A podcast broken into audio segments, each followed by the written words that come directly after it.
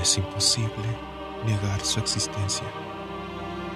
En todos lados vemos su sabiduría de cómo hizo lo que vemos, escuchamos y podemos tocar. Él es lo que busca el hombre para identificarse y tener satisfacción. Él es el que llena el vacío que sentimos en nuestros corazones. Pero el hombre no lo conoce, porque tiene ojos pero no ve, tienen oídos pero no escucha.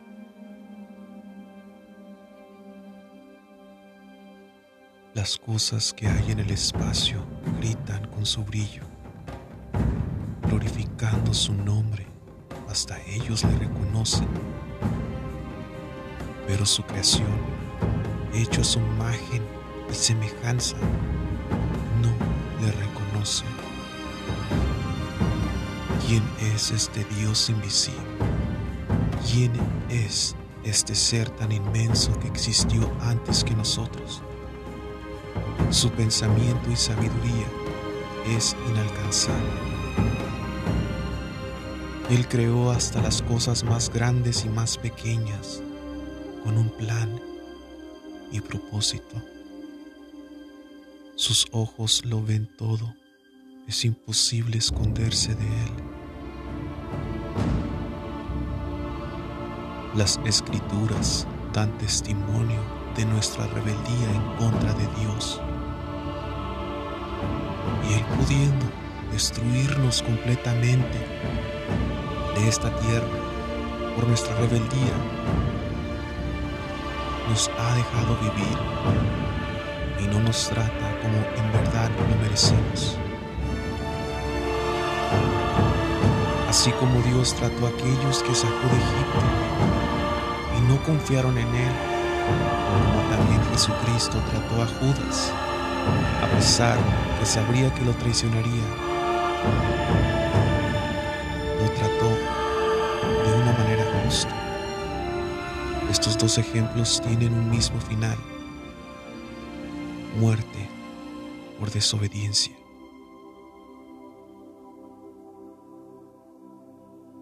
Nosotros decimos en ignorancia, ¿y por qué esa persona aún sigue con vida si sus crímenes son demasiados en esta sociedad.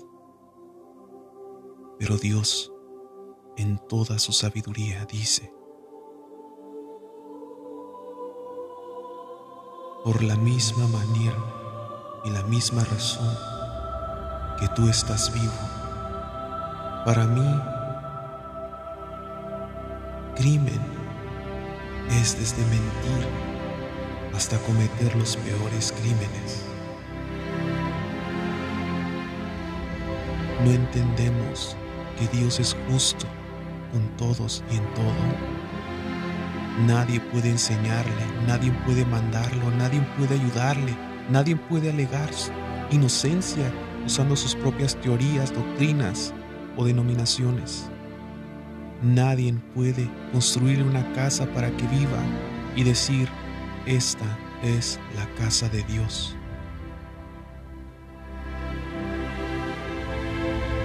mientras nosotros en ignorancia cantamos alabanzas diciendo lo amoroso y hermoso que es Dios. Sus ángeles, querubines, serafines, cantan alabándolo por su justicia, misericordia, compasión, por su nombre, por su santidad, por su verdad, por su sabiduría y su reinado porque no tiene fin, porque Él es el único Dios verdadero.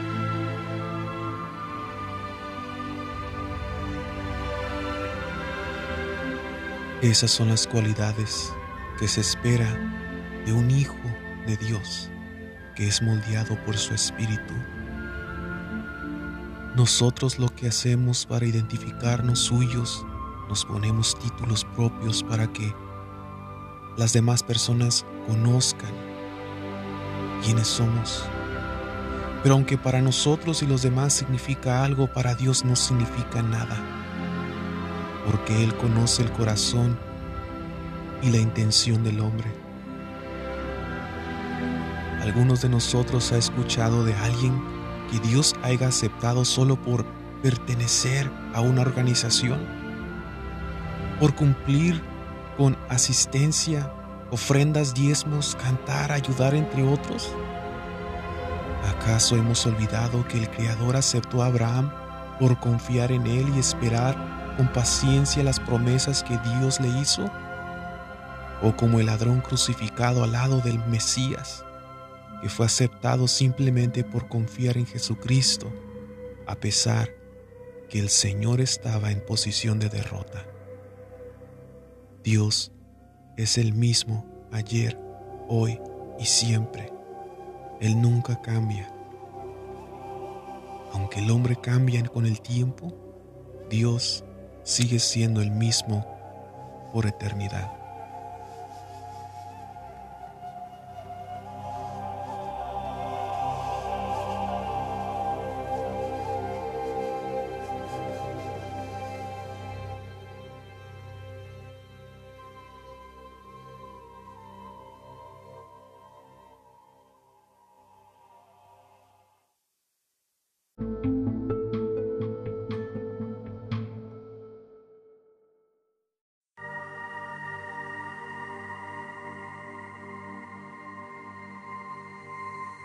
A estar viendo el día de hoy la historia de Job. Pero no es precisamente de Job de quien nos vamos a estar enfocando. Y vamos a ver las cosas un poco más detalladas, pero vamos a ver de alguien específicamente. Y creo que por el título de el episodio de hoy se van a dar cuenta de quién vamos a hablar, pero vamos a empezar con la historia de Job. No vamos a poder ir a todas las los capítulos y respuestas entre los amigos de Job y, y Job mismo, sino vamos a analizarlo con la ayuda del Espíritu del Señor en este día.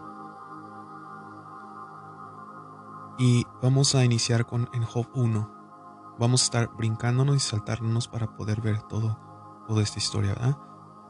Y aquí dice en el capítulo 1, versículo 1 dice, había una vez en cierto país llamado Uz un hombre muy bueno y honrado, siempre obedecía a Dios en todo y evitaba hacer lo malo. Se llamaba Job. En otras escrituras dice que Job era recto, perfecto delante de los ojos de Dios. Dice el 2, dice, y era el hombre más rico en la región del este. Tenía siete hijos y tres hijas y muchos esclavos a su servicio. Además, era dueño de siete mil ovejas, tres mil camellos, mil bueyes y quinientas burras.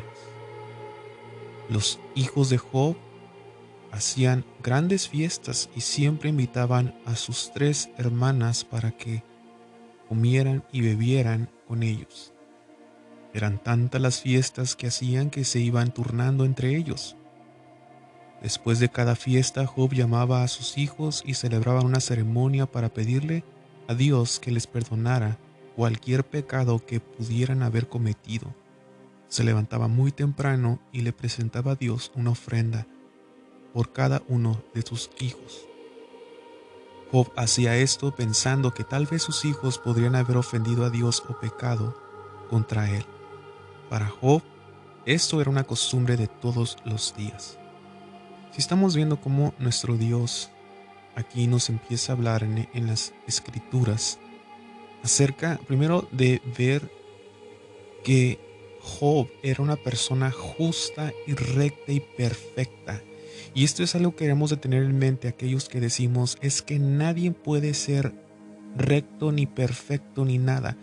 Aquí no estamos hablando acerca de el Señor Jesucristo que ya haya venido, esto es antes, este es el Antiguo Testamento. ¿Y cómo puede ser que había personas justas, rectas y perfectas? Pero era algo tan importante de que Job simplemente hacía lo que le agradaba a Dios, dándose él a decir que él conocía. Y es una gran diferencia entre decir yo conozco a actuar de la manera como a Dios le agrada. Ahora, ustedes van a decir, oiga, ¿y qué, qué, pasa con la música del fondo? La música del fondo es por lo que está a lo que sigue. En el versículo 6, vamos a ver eso. Dice eh, el 6, dice, el día en que los ángeles tenían por costumbre presentarse ante Dios, llegó también el ángel acusador. Fíjense, aquí no dice exactamente Satanás, sino dice el ángel acusador. En el libro de Apocalipsis también se refiere a Satanás como acusador. Y no sé si se recuerdan ustedes en la parte donde el Señor Jesucristo le dijo a Pedro, Pedro, Satanás ha pedido zarandearlos y Dios se lo ha permitido. Y esto es algo que nos, nos contestaría la pregunta de ¿por qué me pasan cosas malas? ¿Por qué a mí me sucede esto? Y es precisamente porque nuestro Señor nos había dicho de que van a ser zarandeados y entre esa zarandeada a veces somos despojados de muchas cosas.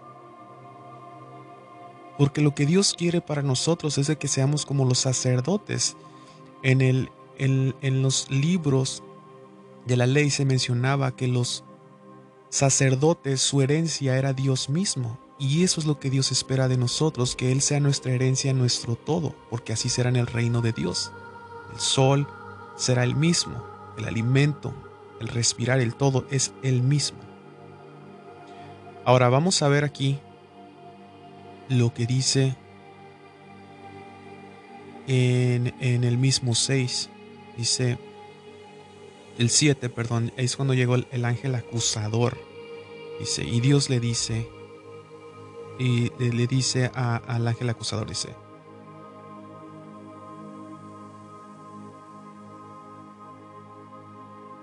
Hola, ¿de dónde vienes? Y éste le contestó, Vengo de recorrer toda la tierra. Entonces Dios le preguntó, ¿Qué piensas de Job, mi fiel servidor? No hay en toda la tierra nadie tan bueno como él. Siempre me obedece en todo y evita hacer lo malo. El ángel acusador respondió, Por supuesto, pero si Job te obedece es por puro interés. Tú siempre lo proteges a él y a su familia, cuidas de todo lo que tiene y bendices lo que hace. Sus vacas y ovejas llenan la región, pero yo te aseguro que si lo maltratas le quitas todo lo que tiene, te maldecirá en tu propia cara. Entonces Dios le dijo al ángel acusador, muy bien, haz lo que quieras con todo lo que tiene, pero a él no ni lo toques. Dicho esto, el ángel se marchó. Fíjense de qué tal manera nuestro Dios se expresa acerca de Job. Es el único, dice, no hay nadie en toda la tierra que sea tan bueno como Él. Siempre le obedece en todo. Y si lo obedece es porque le conoce. Fíjense, vimos al principio que decía de que Job hacía ofrendas por si acaso los hijos pecaban. Cualquier persona que diga esto, o sea, actualmente diría, ay Job es un exagerado, qué dramático eres, ay, o sea, pero Job hacía eso por amor a Dios. Si sabía que hay algo que no le agradaba a Dios de lo que él hacía o sus hijos hacían, él, él lo daba a conocer. Esto no pertenece a mi Dios y no lo voy a hacer parte de esto.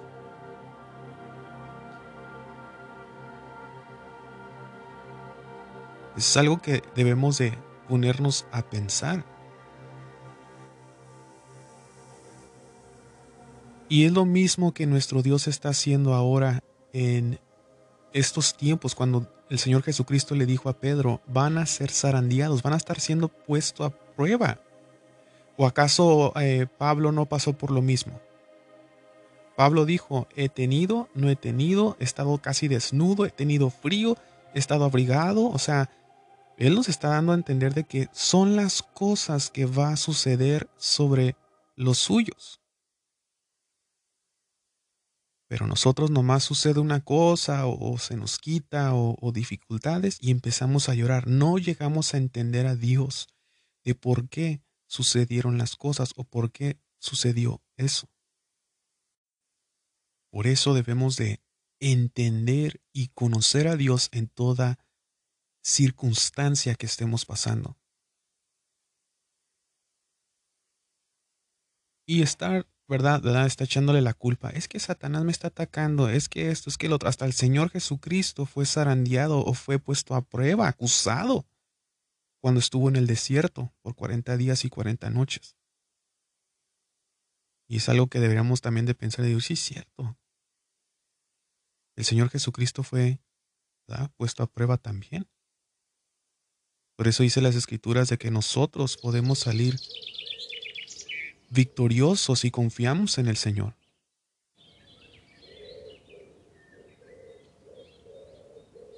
Ahora, vamos a ir a lo que dice en el versículo 13. Dice, un día mientras los hijos y las hijas de Job celebraban una fiesta en casa del hermano mayor, llegó un mensajero a decirle a Job, unos bandidos de la región de Sabá nos atacaron y se robaron los animales. Nosotros estábamos arando con los bueyes mientras los burros se alimentaban por allí cerca. De repente estos bandidos comenzaron a matar gente y solo yo pude escapar para darle la noticia. Todavía estaba hablando ese hombre cuando otro mensajero llegó y le dijo a Job, un rayo acaba de matar a las ovejas y a los pastores. Solo yo pude escapar para darle la noticia. No terminaba de hablar ese hombre cuando otro mensajero llegó y le dijo, Tres grupos de bandidos de la región de Caldea nos atacaron, mataron a los esclavos y se llevaron a los camellos. Solo yo pude escapar para darle la noticia. Todavía estaba hablando ese hombre cuando llegó un cuarto mensajero. Llegó y le dijo a Job, todos sus hijos estaban celebrando una fiesta en casa de su hijo mayor. De repente vino un fuerte viento del desierto y derribó la casa. Todos sus hijos murieron aplastados, solo yo pude escapar para darle la noticia. En cuanto Job oyó esto, se puso de pie y rompió su ropa en señal de dolor. Luego se rasuró la cabeza y se inclinó hasta el suelo para adorar a Dios y dijo, Nada he traído a este mundo nada me voy a llevar. Bendigo a Dios cuando da bendigo a Dios cuando quita. Y a pesar de esto, lo que le había sucedido, Job no ofendió a Dios ni le echó la culpa. Claro como el agua, ¿verdad? ¿Y qué pasa con nosotros? Job lo primero que hace cuando está pasando por dificultades, conociendo él en su mente de que él ha sido siempre ha querido ser la voluntad de Dios y está pasando por una circunstancia y lo único que quiere hacer él hasta los momentos difíciles y fuertes, alabar y glorificar a Dios. Esto no es algo viejo ni es algo nuevo. Esto es algo que los apóstoles mismos pasaron, algo que David, algo que los profetas adoraron y alabaron a Dios en sus momentos difíciles. Y eso es lo que nosotros debemos de meditar y pensar, decir, ¿por qué yo actúo distinto? Y es lo que estamos hablando en este podcast, en estos episodios, de que no conocemos a Dios. Si estamos pasando por una dificultad y entendemos a Dios, y en vez de quedarnos atascados, peleando con los ojos cerrados y tirando eh, golpes al aire en contra del enemigo, entre comillas, y no conociendo de que Dios es el que tiene el control de las cosas. Por eso es, por eso es difícil para una persona que confía en Cristo, que madure espiritualmente porque todo el momento se siente victimizado, no confía, no entiende que todo es conforme el plan y propósito de Dios. Y lo digo yo mismo porque lo he pasado. Desde el 2017 hasta el tiempo que estoy hablando en estos momentos, he pasado por dificultades. Pero me he dado cuenta que en los momentos donde entiendo a mi Dios, ok Señor, me está pasando eso, ¿qué está sucediendo? O sea, ¿qué quieres que yo aprenda acerca de esto? Pedro bien dijo que nuestra fe se iba a estar, se iba a estar poniendo a prueba, como se pone a prueba el, el oro en el fuego. Y es lo que nuestro Dios espera de cada uno de nosotros. La historia la conocemos todo, todos, perdón, y, si hay alguien que no la ha leído, pues pueden ir a, ver esta historia, es muy interesante. Eh, sabemos que lo que pasa ahí, de que Job eh, pasa por más pruebas, el enemigo o el ángel acusador empieza a decir eh, algo muy interesante, ¿verdad? Vamos a adelantarnos, pero es en, Job 2, 4, que, Dios todavía aún dice, bueno, en el 3, ¿verdad? 2, 3 dice, entonces yo le pregunto, ¿qué piensas de Job, mi fiel servidor? No hay en toda la tierra nadie tan bueno como él.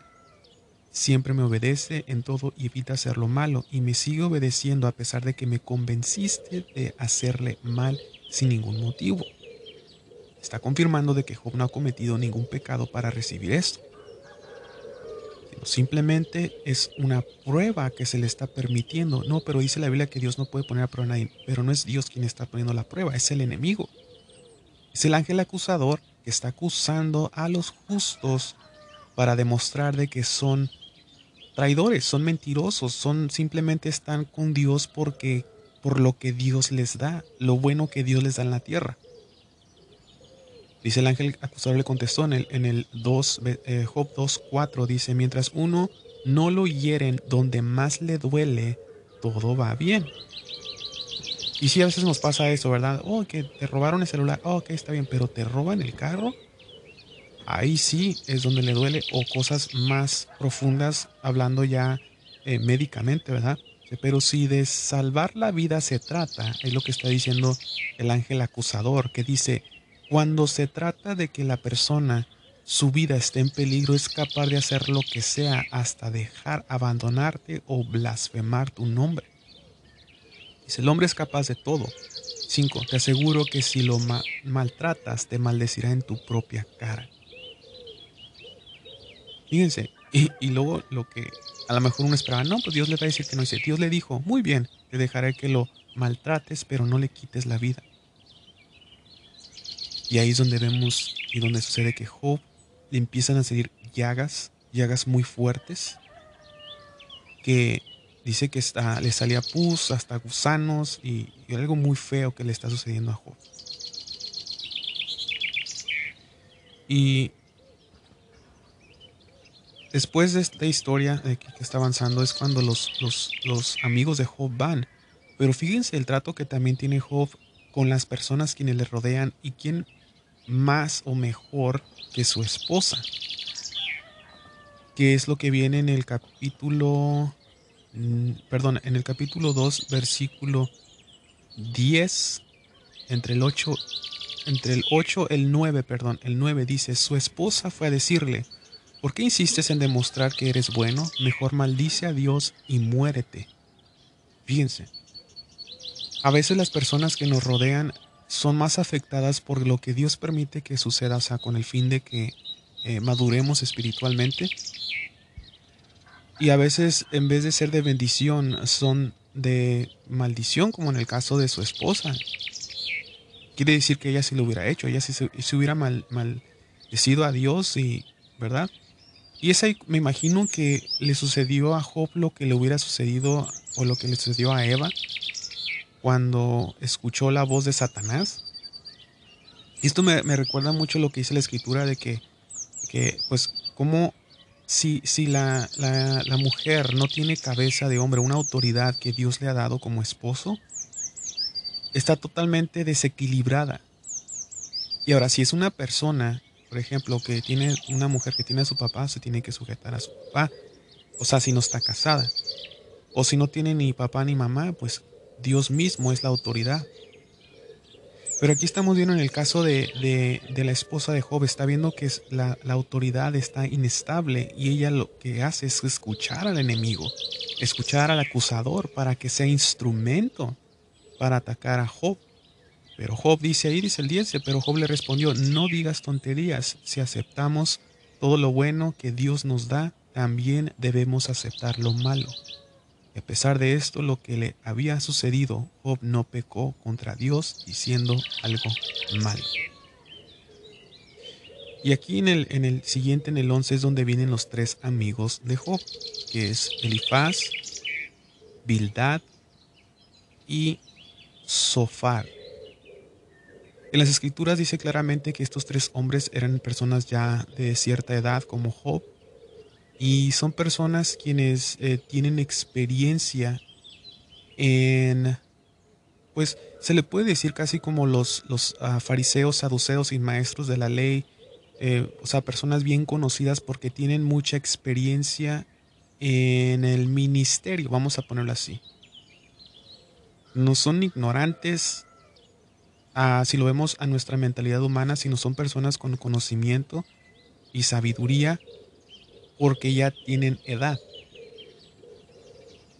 Y aquí vemos en el capítulo 3 donde empiezan las quejas de Job. Así que vamos a ir rápidamente ahí. Dice, llegó el momento en que Job ya no pudo más y comenzó a maldecir el día en que nació. Entonces dijo, Maldito sea el día en que nací, maldita la noche en que anunciaron fue niño, que borren el, del calendario ese día, que nadie se acuerde de él, ni siquiera el día, el, el Dios del cielo, dice, que ni él se acuerde. Que sea arrojado en las tinieblas y todos se olviden de él. Que en esa noche nadie vuelva a nacer, que nadie grite de alegría, que maldigan ese día los que tienen poder sobre los monstruos del mar, que ese día no salga el sol ni se vea las estrellas de la mañana, porque me dejó nacer en un mundo de miseria.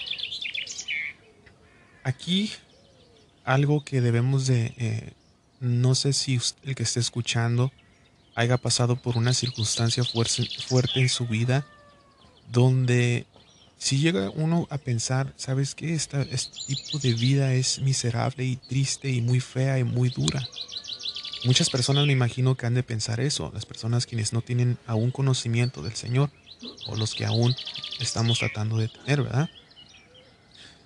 Bueno, vamos a saltarnos, ¿verdad? Vamos a ver que el joven empieza a maldecir el día que nació porque no le está encontrando chistes, es, ya está como, como, como estoy sufriendo, nomás vivo para sufrir lo que está diciendo Bueno, vamos a ir al capítulo 4, donde eh, ahora responde. Y ahí, aquí donde quiero que entendamos, aquí los tres amigos, vamos a ver si, lo que cada uno dice.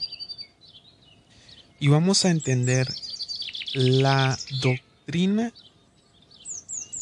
el, el pensamiento que ellos tienen conforme los años que llegaron a entender con su propia sabiduría. Recordemos, esas personas tienen conocimiento y entendimiento de quién es Dios. Ahora, ellos van a tratar de juzgar o de, de, apoyar entre comillas a Job, hacerle entender por qué razón le está sucediendo lo que le está sucediendo. Y aquí, en el capítulo 4, dice la respuesta de Elifaz, dice, Elifaz le dijo a Job, Puede ser que no te guste lo que tengo que decirte, pero no puedo quedarme callado. Si bien recuerdo, fuiste maestro de muchos y animabas a los, a los desanimados. Palabras no te faltaban para alentar a los tristes y apoyar a los débiles. Pero ahora que sufres no lo soportas y te das por vencido. Está como diciéndole a Job, Job, no estás poniendo en práctica lo que tú has enseñado y has apoyado a los demás. O sea, no veo que no la estás armando con lo que tú decías. Dice, según tú no haces nada malo, el 6. porque entonces desconfías de Dios.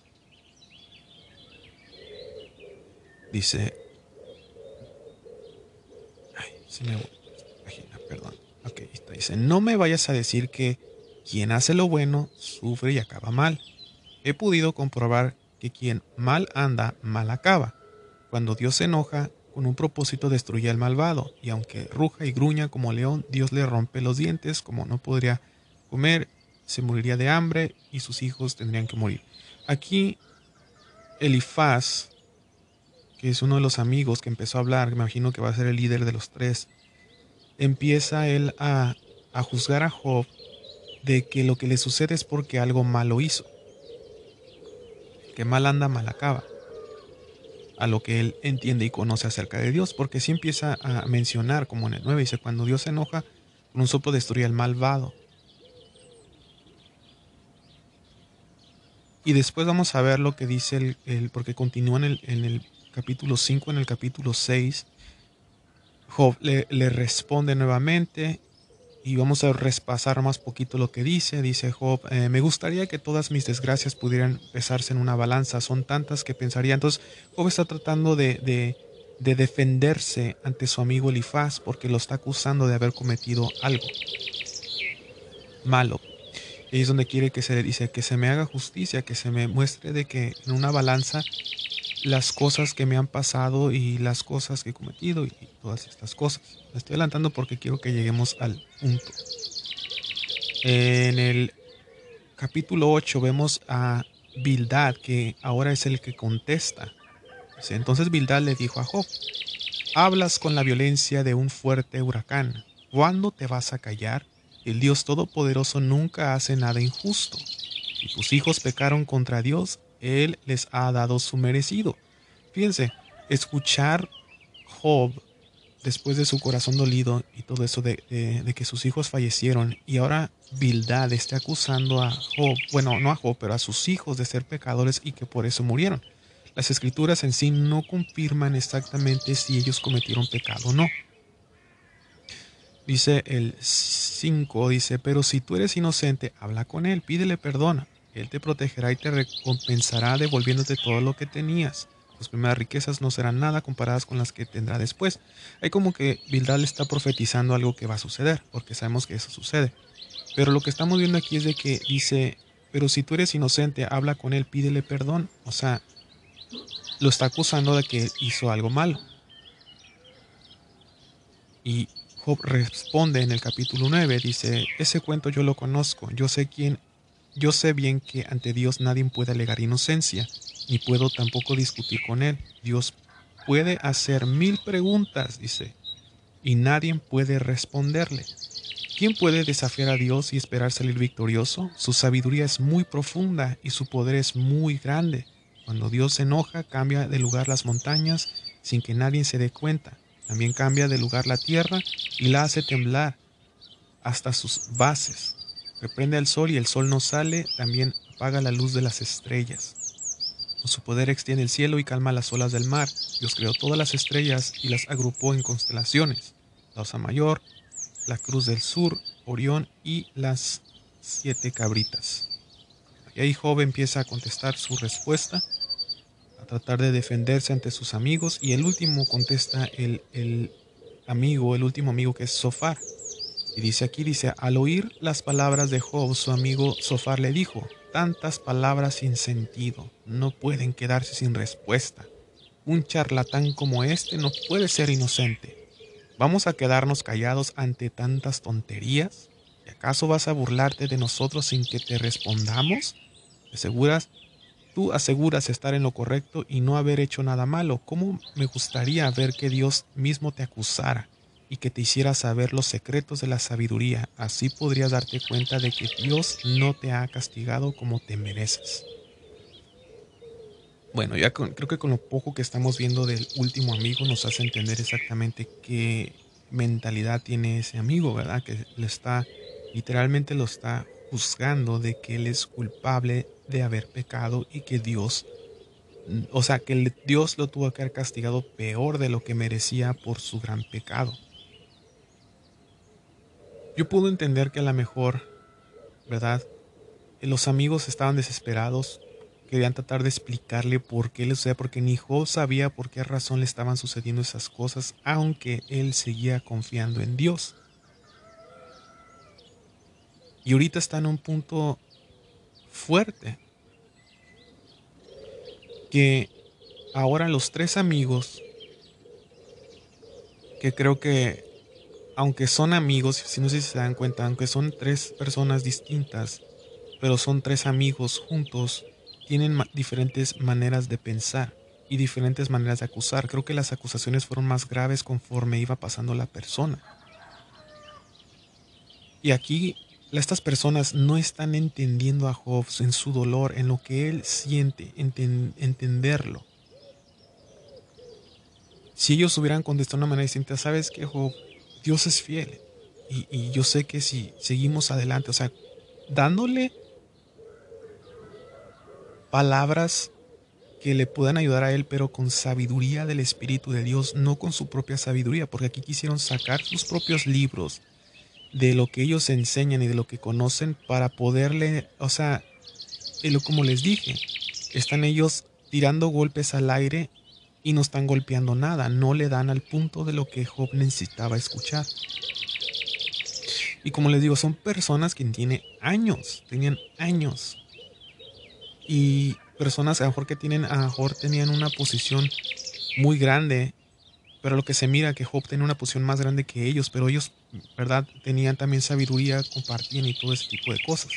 Pero algo se estaba perdiendo ahí, porque los amigos de Job no estaban entendiendo a Job de ninguna manera y lo estaban juzgando en vez de apoyarlo en lo que él necesitaba escuchar.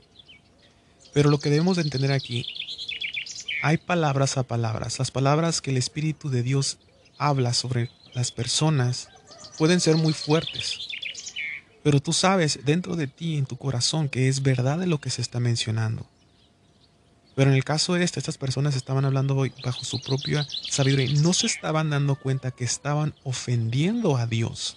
Dios ya había dicho desde el principio de esta historia de que Job era considerado justo, recto y perfecto y no había cometido en él ningún pecado para que sufriera de esta manera.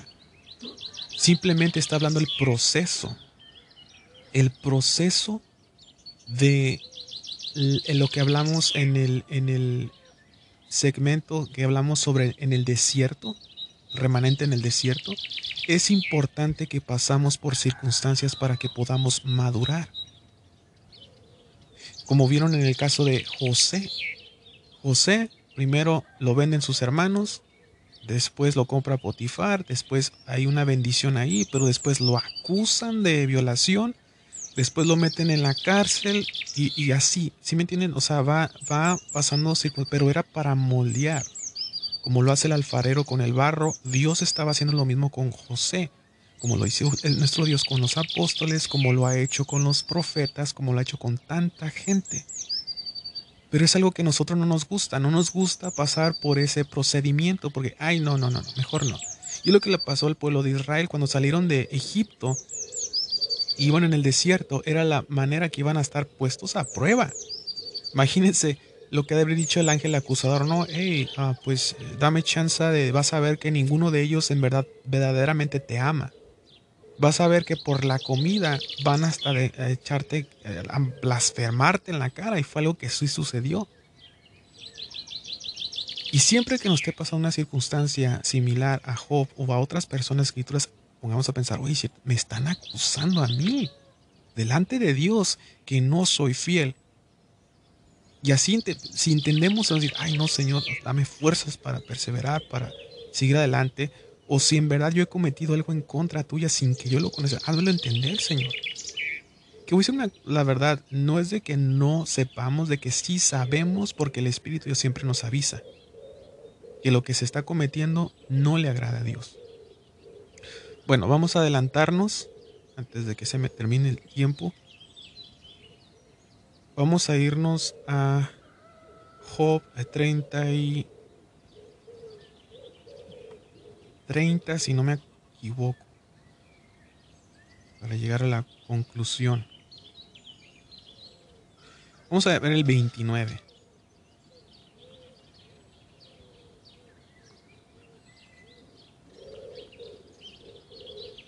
Bueno, va a estar un poquito largo, no nos va a dar mucho el tiempo. Bueno, vamos, vamos a, al, al, al 32 para que nos dé el tiempo. Dice aquí, cuando los tres amigos se dieron cuenta de que Job creía ser inocente, dejaron de responderle.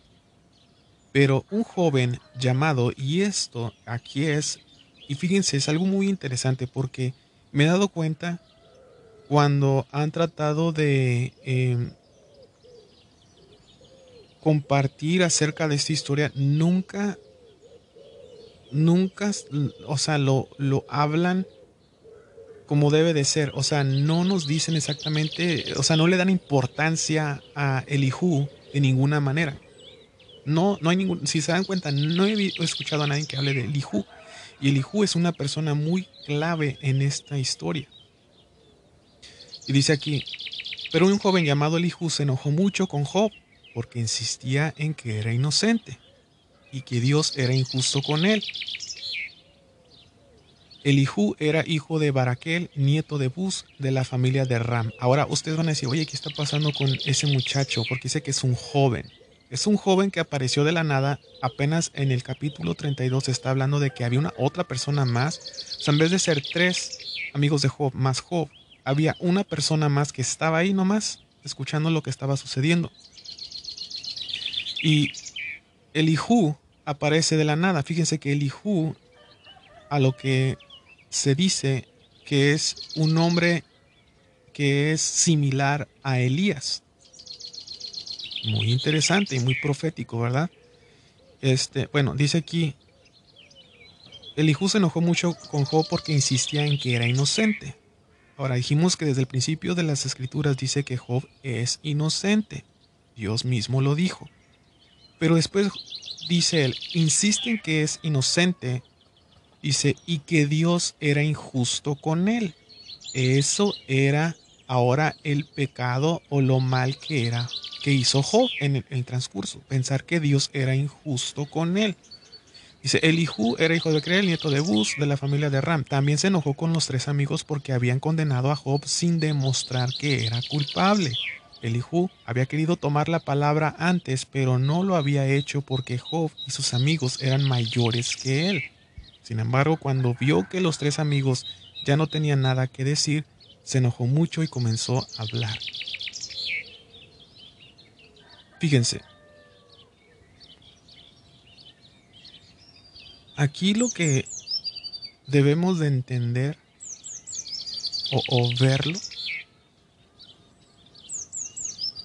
aquí aparece esta persona de la nada como lo apareció Elías, como ante los ojos de los fariseos y saduceos en los tiempos del Señor Jesucristo apareció Pedro, eh, Pablo, eh, Juan, o sea, personas de, de, baja categoría estar compartiendo las cosas de Dios.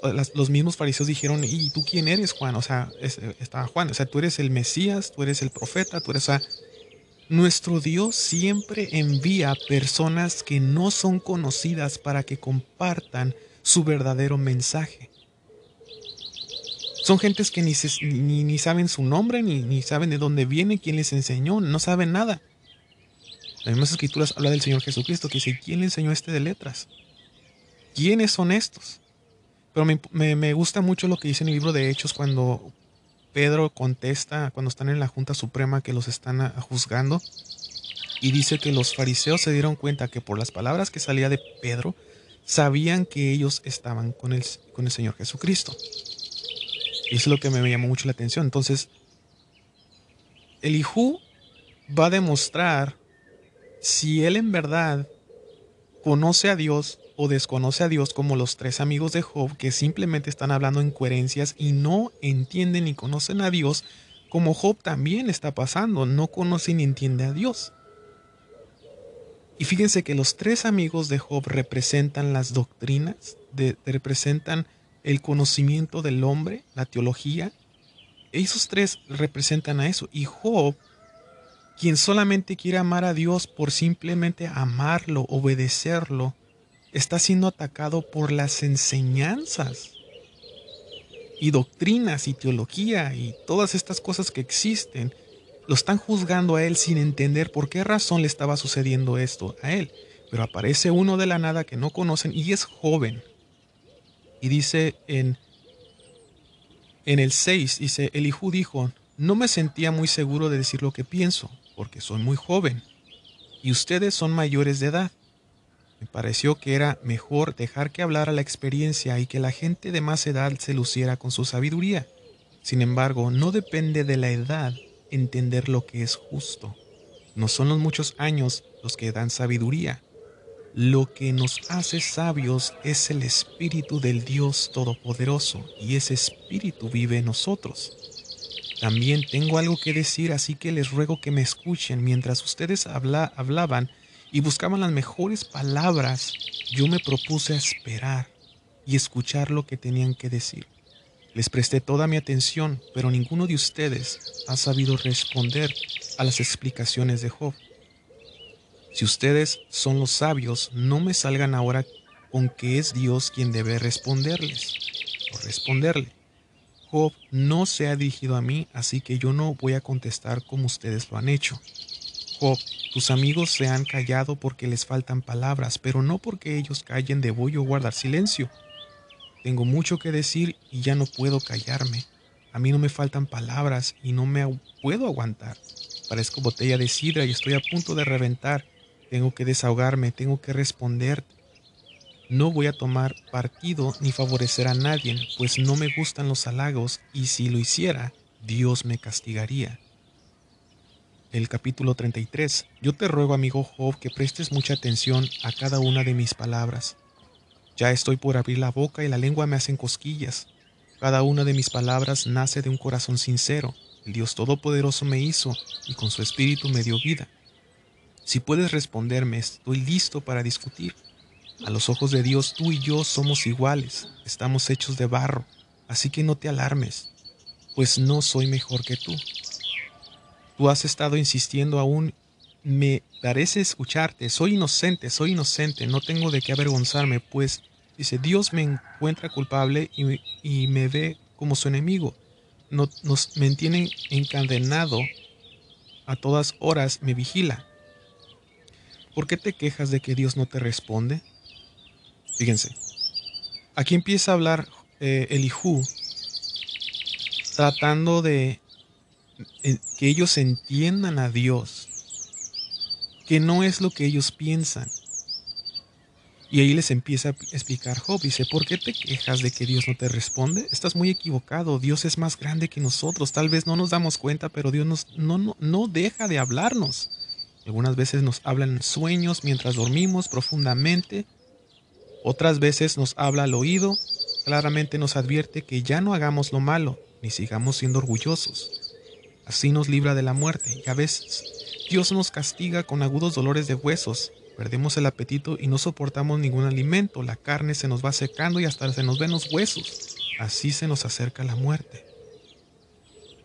Si un solo ángel se compadece de ti y le ruega a Dios que te salve de la muerte, volverás a ser como un niño, pero el ángel tendrá que demostrar que tú eres inocente. Entonces orarás a Dios y lo verás cara a cara. Dios te brindará, su favor y te hará justicia.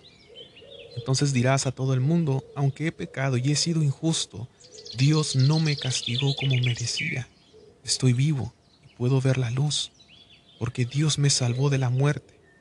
Todo esto lo hace Dios cuantas veces sea necesario para salvarnos de la muerte y dejarnos seguir con vida. Amigo Job, no me interrumpas, escúchame con atención. Pero si tienes algo que decir, no te quedes con las ganas. Me gustaría saber que eres inocente. Si no tienes nada que decir, escúchame. En silencio yo te enseñaré a ser sabio. Fíjense qué sabiduría de lo que está hablando Elihu. Él simplemente está hablando la experiencia natural y orgánica que ha tenido con Dios. Mientras los tres amigos de Job querían discutir acerca de que era culpable Job, y Job se estaba tratando de defender a él mismo con de sus amigos, Elihu está defendiendo al Dios de Abraham, de Isaac y de Jacob. Él no le importa a mismo defenderse a sí mismo. Él quiere dar a conocer de que, oigan, están mal, están ofendiendo a mi Dios. Por el tiempo no puedo seguir hablando acerca de, esta parte de lo de Job, pero bueno, de lo que dice Elihu. Pero quiero ir a una parte muy interesante que, que noté, que es cuando Dios empieza a hablar, fíjense. Y vamos a ver lo que dice en Job 36, 27. Job 36, 27. Y dice así. Dios nos manda la lluvia y con esa agua llena los ríos. Pero nadie puede explicar cómo se mueven las nubes ni de dónde salen los truenos. Dios está rodeado de luz y con ella cubre el fondo del mar. Dios gobierna las naciones y les da abundante comida. Toma el relámpago en sus manos y lo lanza donde él quiere. El trueno anuncia la tormenta y el ganado siente. Capítulo, capítulo 37.1 Tiemblo ante la tormenta y siento que el corazón se me sale del pecho. Escuchen la voz de Dios. Escuchen su voz de trueno. Dios deja oír su voz de un lado a otro del cielo y hasta el fin del mundo. Mientras se oye su voz poderosa, rayos luminosos cruzan el cielo. Cuando Dios deja oír sus truenos, suceden cosas maravillosas que no alcanzamos a comprender. Dios les ordena a la nieve y a la lluvia que caigan sobre la tierra y demuestran su poder. Así todos se quedan en sus casas y reconocen el poder de Dios. Y sí es cierto, ¿verdad? Cuando está lloviendo estamos viendo desde la ventana, la puerta de la casa. Dice, los animales corren a sus cuevas para protegerse de la tormenta. Con los vientos del sur llegan las tormentas, con los vientos del norte se presenta el frío. Dios sopla sobre el agua y esta se hace hielo. A una orden de Dios las nubes se llenan de lluvia y se van a recorrer la tierra, cubriéndola con sus relámpagos. Y Dios deja caer la lluvia para unos como bendición, para otros como castigo. Job, ponte a pensar en las maravillas de Dios. ¿Puedes decirme cómo controlan las nubes y cómo nos deslumbra con sus relámpagos? Tú que dices saberlo todo, ¿puedes decirme cómo hace Dios para que las nubes floten? Dios puede cubrir con nubes el cielo más ardiente y así evitar que sufras el calor que viene del sur. Eso tú no lo puedes hacer. Soy tan ignorante que no sé qué decirle a Dios. Enséñame cómo responderle. Yo ni me atrevo a hablarle, pues podría perder la vida. Si el cielo está despejado, nadie puede mirar al sol. Y ahora viene del norte un brillante resplendor. Es Dios que viene con todo su poder, no podemos ir a su encuentro. Su justicia y rectitud no tiene límite. Su poder es enorme. Él no toma en cuenta a los que se creen muy sabios. Por eso todos le Y es muy interesante lo que sucede después de aquí, porque después de aquí ya no se escucha nada acerca del hijo. Simplemente desaparece de la historia.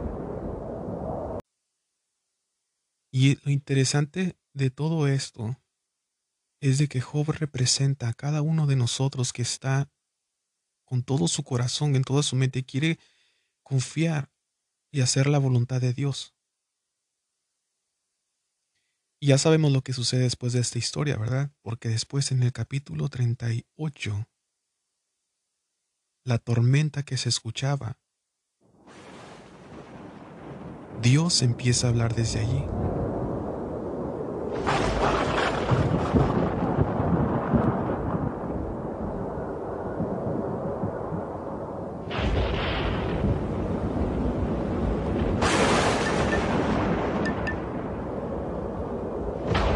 ¿Quién eres tú para dudar de mi sabiduría? Si solo tonterías has dicho, vamos a ver qué tan valiente eres. Ahora yo voy a hablar y tú me vas a escuchar. Si de veras sabes tanto, dime dónde estabas cuando puse las bases de la tierra. Tú no sabes quién la midió metro a metro. ¿Quién puso la primera piedra que descansaban sus cimientos?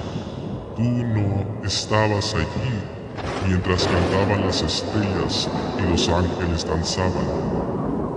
Dime quién puso los límites del mar cuando éste cubrió la tierra. Dime cuándo lo envolví entre nubes y lo dejé en la oscuridad. Dime cuándo les mandé a las olas no pasar más allá de la playa ¿Alguna vez en tu vida le has dado órdenes al sol para que comience un nuevo día? ¿Alguna vez en tu vida le has dado órdenes a la tierra para que se quite de encima a los malvados? Cuando la luz del día se asoma entre las montañas, los malvados no soportan su luz y allí se acaba su poder.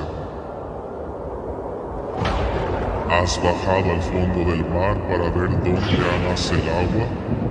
¿Has bajado al reino de la muerte y visitado a los muertos? Si en verdad lo sabes todo, dime cuánto vive la tierra. ¿Sabes dónde viven la luz y la oscuridad? ¿Puedes llevarlas al trabajo y regresar a su casa? Claro que no. No has vivido tantos años y naciste antes que ellas. Has estado en los depósitos donde guardo la nieve y el granizo. Yo los tengo guardados para los tiempos de guerra y para castigar a los malvados. ¿Sabes hacia dónde se dirigen los relámpagos y a qué regiones de la tierra viajan los vientos del este? ¿Sabes quién deja caer la lluvia torrenciales? ¿Quién llega a los desiertos donde nadie vive? ¿Quién riega los campos secos y los convierte en verdes prados? ¿Quién produce la nieve y el rocío de la lluvia? Dime de dónde salen el hielo y la escarcha, cuando el agua del mar profundo se endurece como la roca. ¿Puedes hacer que las estrellas se agrupen en constelaciones y aparezcan todas las noches? Aquí tienes a la Osa Mayor y a Orión, las siete cabritas y la Cruz del Sur. Si no sabes gobernar la tierra, ¿cómo podrías gobernar el cielo? ¿Puedes ordenar que llueva con solo levantar la voz ¿Puedes darle órdenes al rayo y hacer que te obedezca? Dime quién les dio sabiduría al gallo y a las otras aves. Dime si eres capaz de contar las nubes y hacer que llueva, para humedecer la tierra cuando ésta se seca. Y me encanta lo que dice, para ya para terminar, lo que dice en Job eh, 42.1. Dice, entonces Job le respondió a Dios, reconozco tu gran poder, nadie puede impedirte llevar a cabo tus planes. Tú preguntabas quién soy yo, que siendo un ignorante he, he puesto en duda tu sabiduría. Reconozco que he dicho cosas que no alcanzo a comprender, cosas que son maravillosas y que en realidad no conozco. Tú dijiste, ahora yo voy a hablar y tú vas a escuchar. Y con este versículo vamos a terminar lo que dice el 5 y el 6 del, capítulo 42 dice, lo que antes sabía de ti era lo que me habían contado. O sea, ¿a quién le habían contado? Lo que había escuchado de sus tres amigos, más las otras cosas que escuchó. Pero ahora dice, mis ojos te han visto y he llegado a conocerte. Así que retiro lo dicho y te ruego que me perdones. Muy interesante, la verdad, y sería una bendición grandísima de que nosotros fuéramos como el Hijo. Ahora no estoy pidiendo que seamos igual a Él, pero podemos, ahora por medio de Cristo y de su Espíritu, nos puede enseñar en verdad cómo es nuestro Dios. Simplemente debemos de sujetarnos y, con todo corazón y entregarnos completamente como lo hacían sus verdaderos discípulos en los tiempos eh, primeros. Eran capaces de dejarlo todo, dejar a su padre, su madre, su, su todo, simplemente por seguirle al Señor. Y no estoy hablando de la manera literal, sino estoy hablando de la manera espiritualmente. Así que yo les pido, que mediten bien esto y que vean nuevamente lo que está mencionando aquí en las escrituras en el libro de Job. Y que sea de bendición. Que el Señor les bendiga y estaremos compartiendo, si el Señor lo permite, otro mensaje.